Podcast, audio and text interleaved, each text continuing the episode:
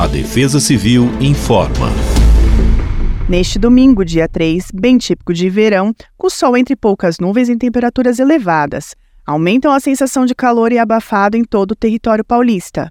Já no decorrer das horas, a soma deste calor com a umidade do oceano e da Amazônia criam linha de estabilidade e provocarão pancadas de chuvas isoladas, seguidas por raios e vento.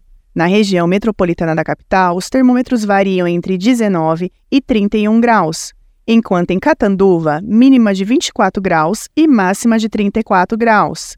Em dias de calor intenso, cuide de sua saúde bebendo bastante água e passando protetor solar. Defesa Civil do Estado de São Paulo.